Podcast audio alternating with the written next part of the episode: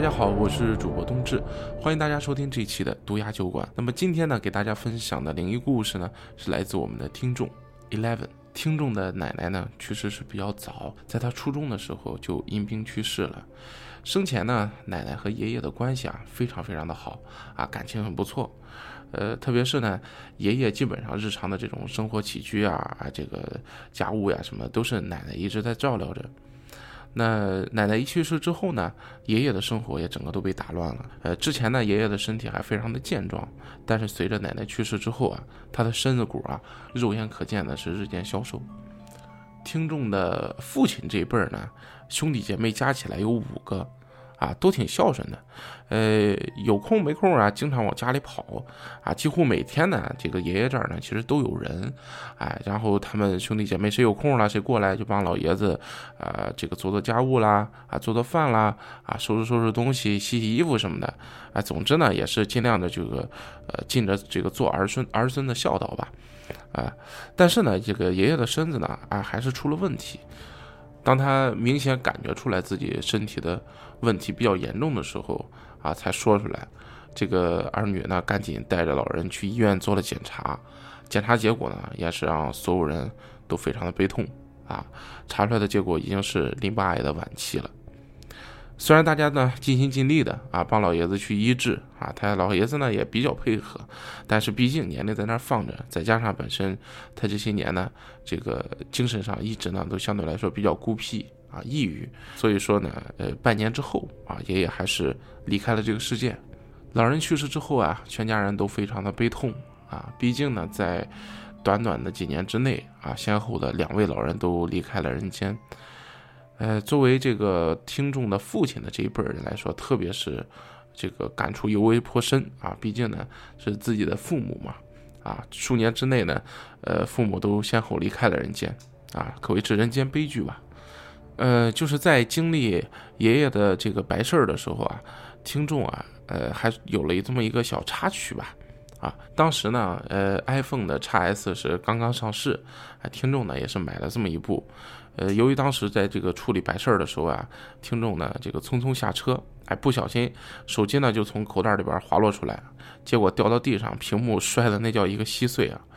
呃，他打电话问了朋友啊，但是这个听众所在的呢是一个啊这个四五线开外的一个小城市，还没有配件儿啊，因为这个手机刚刚上来没多长时间，呃，需要从这个省会城市这边调货过来去换屏幕，总之呢得等上两三天儿。呃，听众呢也没当回事儿，毕竟吧，当时都在这个白事儿里面啊，听众的情绪呢也是非常悲痛。总之呢，大家是处理完这些这个身后事之后吧，啊，听众呢在第二天呢跟着爸爸还有几个这个姑姑，然后去整理爷爷的遗物。呃，在整理遗物的时候呀，听众就发现了一台老式的这种半导体的收音机。呃，我不知道这个有没有一些。呃，零零后的听众可能都不是太熟悉这个收音机是个什么东西了哈。这种老的半导体收音机啊，其实它的个头啊，像这个，呃，像一块板砖吧，差不多这么大。呃，带天线啊，后边有根天线可以立起来啊，甚至可以这个伸缩啊，把这个天线给抽出来啊，是那种。呃，大家感兴趣的也可以在网上搜一下哈。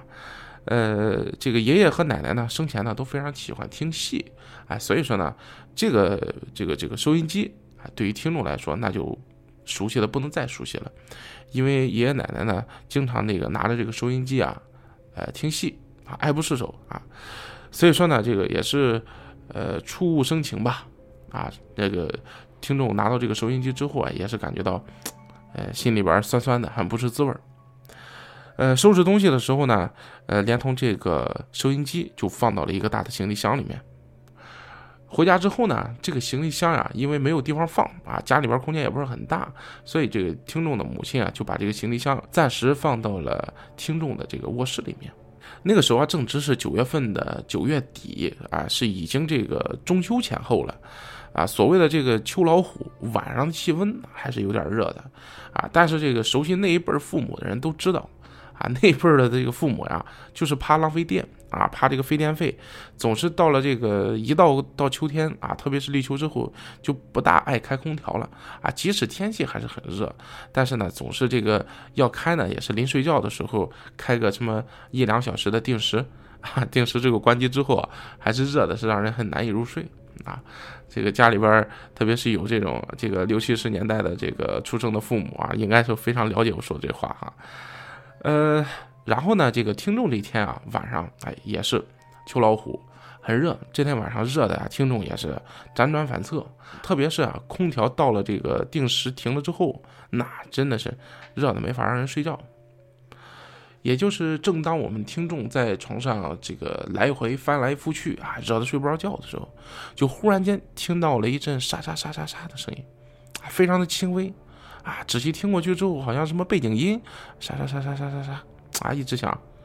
哎，这什么东西啊？听众就很纳闷儿，他就循着声音找，哎，找到了，在哪儿呢？就在这个行李箱里面。打开行李箱，拿出来一看。不是别的东西，正是爷爷奶奶生前的那个收音机。凡是接触过这个半导体这种收音机的都知道啊，你打开旋钮，如果这个这个开机之后啊，如果是没有搜到这个台的情况下啊，没有这个搜到电电台的情况下，它是会有一个背景的这种沙沙声的，就像当时我们比如说电视。啊，小时候电视一没有信号的时候，这个电视屏幕上就会出现这个白黑白色的雪花，啊，就会听见这个沙沙沙的声音，差不多，啊，也会有一个沙沙沙沙的这种白噪音。还还别说，找着这收音机之后啊，成功的是勾起了咱听众的好奇心。啊，平常呢也很少接触这种东西了，毕竟这年代也不一样了。拿到手里边啊，哎，毕竟是爷爷生前的经常用的遗物，还有些别样的感觉。哎，自己拿着这收音机啊，就顾叨起来了。他把这天线给拉出来，哎，学着爷爷生前的样子啊，在那儿这个转着这个旋钮，啊，想搜一下台，哎，听一听这个广播。反正也睡不着嘛，这么热的天，无聊也是无聊，哎，就在那顾叨。从头到尾啊，这个一直是把这个旋钮几乎是这个整个的这个波段从头到尾拧了一圈。让人觉得有点纳闷的是，啊，一个台都搜不到。当时听众觉得是不是太晚了呀？啊，搜不到台，这是不是这个现在广播没大有人听了？到了晚上之后，这广播都都这个休息的特别早啊，下班早。听着这么想着，就这么搜着，这马上就要到最后的这一个波段的最后结尾的时候，啊，旋钮快拧到头了，忽然间，一个声音啊一划而过，因为什么呢？听众在慢慢的拧着旋钮嘛。哎，一个哎，忽然间，一个女的声音一下一划而过，他赶紧哎，听众就很兴奋，哎呦，有台啊，赶紧把这个旋钮倒回来，哎，仔仔细细的在那儿精准的找，哟，果然，哎，果不其然，找着一个，是一个女人的这个女的主持人的声音啊，当时正在报时，啊，听众朋友们，现在是凌晨一点整，啊，还有这个呃非常经典的这个嘟嘟啊这个声音。哎，就是这种报时，听起来非常亲切，因为很有年代感。这种东西，听众小时候听到过啊，还是从爷爷这个收音机里面听到过，非常有感触。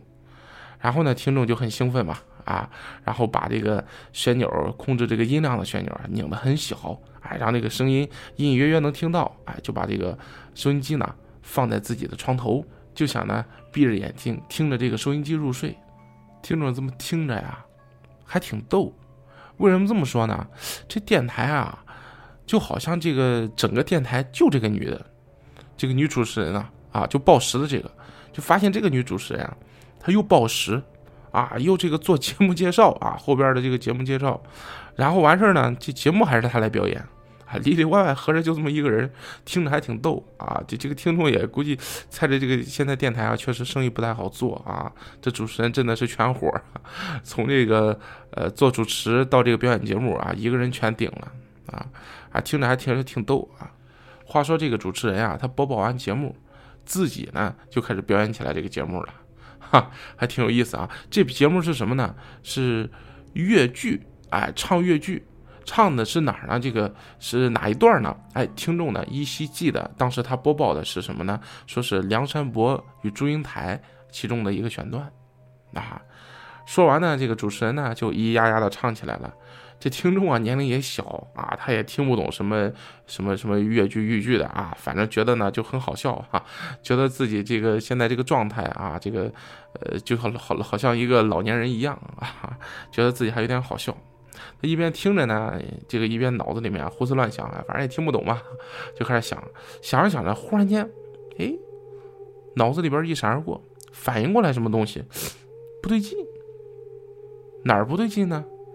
刚才这个主持人他不是报时了吗？说是凌晨一点整，是吧？当时这个听众没多想啊，凌晨一点没多想。完事儿了，现在呢，他越越寻思越觉得不对劲，为什么呢？因为他记得他躺下睡觉的时候都已经十二点四十多了，啊，加上这辗转反侧啊，这个空调也停了，又在这热了半天，又听见声音倒腾出来这个这个这个这个收音机啊，在这听节目。他怎么可能才一点整啊？他下意识呢就想看手机，想看一眼呢，是不是自己记错了呀？啊，是不是自己这个时间观念出问题了？但猛的一想就完了，手机屏幕碎了，想起来了，对吧？然后之前不是说过吗？有个小插曲把手机屏幕摔碎了，手机关机扔盒子里边，等着明天去换屏幕呢。越想越不对劲啊！不行，好奇心也重，必须得看看到底几点了呀？是不是电台出问题啊？哎，打开台灯，为什么要看什么呢？墙上有一个挂钟啊，咱这个听众的卧室里边墙上挂了个挂钟呢。他一看钟的时间，不就知道了吗？打开台灯一看，钟表上显示的是两点二十几分。哎呦，这一下，听众心里边打鼓了。难道真是电台出问题了？会不会是我们家表出问题了呀？电台出问题的这概率可就小了。就相当于是你，你看电视，你发现电视台的报时错了，这个可能性很小很小，啊，与其相信是电台出问题，倒不如说是是不是自己家的这表快了慢了的，不行，那肯定得找一个佐证的嘛，啊，思来想去，对了，抽屉里边还有一块电子表，小时候带的，上这个初初中高中什么时候买的？啊，一块这个卡西欧的电子手表，后来不怎么戴了，扔哪儿了？扒拉出来一看，电子表运行正常，显示的是两点十八分，没问题。这电子表和家里边的这个墙上的挂钟时间对上了，相差几分钟就，这下听众就懵了，这什么破电台啊？这一点时间观念没有啊？这个瞎报时，这太不专业了，这呀！啊，听众仔细一听啊，哟，这电台里边的这段。越剧正好是唱完了，啊，里边那个主持人呢，就显出来是非常的匆忙，甚至呢就带着一点这种非常这个慌张的这么一个这个腔腔调啊，就说啊，今天本台的所有节目到此全部结束了，啊，这个听众们再见。很快呢，说完这段话，直接呢信号就消失了，这收音机里边传来的就是这种背景的沙沙声，啊，沙沙沙沙沙。啊，就是这个没有信号的声音了，这太不专业了，这什么电台啊？啊，听众就非常诧异。但是呢，实话实说，啊，听众说他当时呢，其实也没有太当回事儿，哎，大不了也就是一个电台的播出事故而已，是吧？这也不是不可能。再加上本身听着这个电台啊，它就显得不是那么的专业，啊，有可能是不是这种地方的这种小电台啊，出点问题也也也情有可原。啊，听众也就这样自我安慰啊，也觉得是有点蹊跷啊，但是不至于有那么邪乎。这事儿呢也没有太当回事儿，但是呢，他心里边埋下这么一个种子了。怎么着呢？每天晚上他得听一听啊，对不对？他得听听你第二天晚上、第三天晚上听听是不是还这女的？这电台是不是是不是出现这个出个什么这个道歉声明啊？说说啊，这个本台这个播出事故什么的，也好奇啊，埋下了这么一个种子。结果呢，到了第二天晚上。当听众呢再次打开这个收音机，想去听这个节目的时候，发现他别说什么节目了，就连那个背景的没有信号的那个沙沙声也没了。就说白了，就是这收音机就没打，打不开。啊，姐反反复复啊，他拿过这收音机来检查了好几遍，没问题。这平时昨天不就这样开的吗？就拧这咔嗒啊，这开关键这旋钮一拧开啊，然后就调台。这里边沙沙声啊，这就是那信号声音就受到了这天线呀，让它也是啊，这个不断的伸出来缩进去的，鼓捣了半天也没鼓捣明白怎么回事儿那怎么就没音儿了呢？这鼓到这时候发现后边哟，有一电池盒，听众这时候才一拍脑门哟，怎么着呢？这多少年接触这些电子设备啊，特别是这种媒体播放设备，比如说像什么手机、iPad 之类的，用多了早就忘了还得用电池了。这老设备还得用电池，是吧？现在是这个里边都是自带的这种什么锂电池呀、什么镍酸电池呀，充电就行了，对吧？但是那时候不行，这全都是电池。这得把这是不是想着这是不是没电了呀？是不是昨天忘关了，里边没电了电池？还想到这么一个猜测。说着呢，就把这个电池盖啊，盖就抠下来了。抠起来一下，听众就懵了，为什么呢？电池盒里边是空的，一节电池都没有，这咋回事啊？这一下啊，听众这这东西你不能细想啊，这一细想啊，这东西就有点细思极恐啊。你连电都没有，我昨天晚上听见那个女人的声音是哪来的？啊？这昨天晚上还在这给我唱唱越剧，这越想啊，这这背后的这汗毛就开始立起来了，不对劲啊！整整一整晚，听众就被这事儿啊整的是彻夜是失眠啊，一点也睡不着了。第二天早上，这个呃，听众的妈妈喊他吃早点，这听众呢，当着这个爸爸妈妈啊，这一家人都在啊，当着大家面就把这事儿呢。忍不住我就得说出来了，啊，这个把这事儿前前后后的这个这个这个，因为怎么找到的这收音机是吧？这收音机里边咱听见什么样的声音？昨天晚上还想听，啊，结果发现这电池盒里边一一节电池都没有啊！把这事儿原原本本的跟这个父母这么一说，这说完之后啊，这父母的反应让这个听众有点诧异，怎么着呢？听众的父母没说话，愣了好半天。听众的妈妈反应过来了，哈哈哈一笑说：“嗨，说那个收音机的，我我见过啊，我发现这个空调的遥控器里边啊，这个没电了啊，遥控器没电了，我就顺手呢，就从你床头的那个收音机里边把这电池抠出来，换到空调遥控器里边了。”哈，听众的妈妈这么一说，嗨，听众也就释然了，嗨。整的自己彻夜难眠，觉得自己挺好笑的，什么事儿啊？这叫是吧？弄得疑神疑鬼的，难道这 跟这个闹剧一场一样啊？这个跟个玩笑一样，哎，大家笑笑就过去了。往后呢，这个父亲呢，什么话也没说啊。这个大家呢，又开始很默契的就开始吃饭。但是咱听众啊，还确实是一个。好奇宝宝，哈 哈怎么着呢？这个听众总觉得这个吃饭的这个氛围啊，就变得很诡异了。大家也不大说话了，啊，就闷不作声的呢，就开始这个这个吃饭。吃完饭呢，大家匆匆的开始各忙各的事儿。但是之前这个听众家里边这个氛围可不是这样啊，一家人就嘻嘻哈哈的啊，这个呃这个都喜欢，都是那种这个特别开朗的啊，大家特别喜欢这个开个玩笑。啊，有什么事儿呢？大家喜欢拿出来说一说，家庭氛围不错。这个忽然间的这种沉默，让听众觉得有点不太自在，啊，不太正常。所以说呢，听众赶紧呢，偷偷吃完饭之后，哎，自己就偷偷摸摸的把这个空调遥控器给顺出来。怎么着呢？他打开电池盒里看一看呀，抠出来，发现确实里边有两节电池。这个电池看着呢，也像这个半新不新的那种啊。啊，把这个电池抠出来，哎，拿着这个电池呢，就想放回这收音机，这高低得听一听啊。咱听众啊，也是有这么一股子倔劲儿啊，就非得听一听这收音机。等听众把这电池哎放到这个收音机电池盒里边的时候，听众瞬间就懵了，咋回事呢？这一放进去，发现不对了，家里边的这个空调遥控器啊，用的都是七号电池。这收音机里边明明是五号电池，这电池型号都不对啊。也就是说，妈妈说谎了。这个自己妈妈的性格，听众是非常了解的啊。这么多年，自己妈妈平时呢也不是那说谎的人啊，几乎从小到大，在他印象里啊，他妈妈就没怎么骗过他。就因为这么一个屁大的事儿就骗我，撒这谎干嘛呢？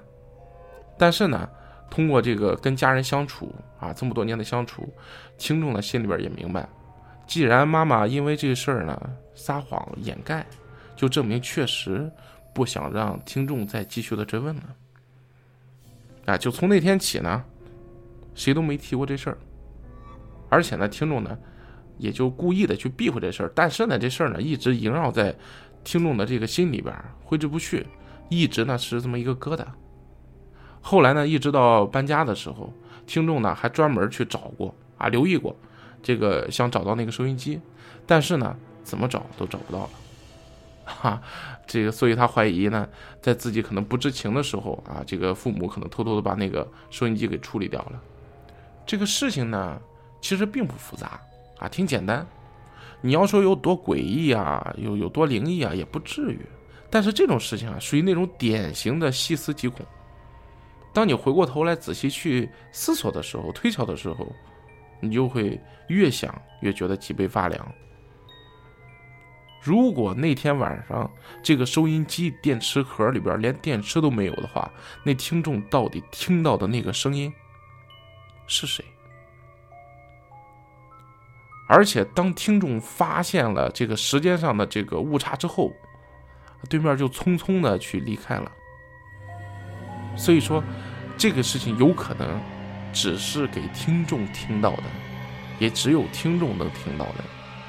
这么一个特殊的诡异的节目。好的，今天我们的故事就到这儿了。我是主播冬至啊，还那句话，如果喜欢我们的节目的话呢，请不要吝啬您的点赞和评论。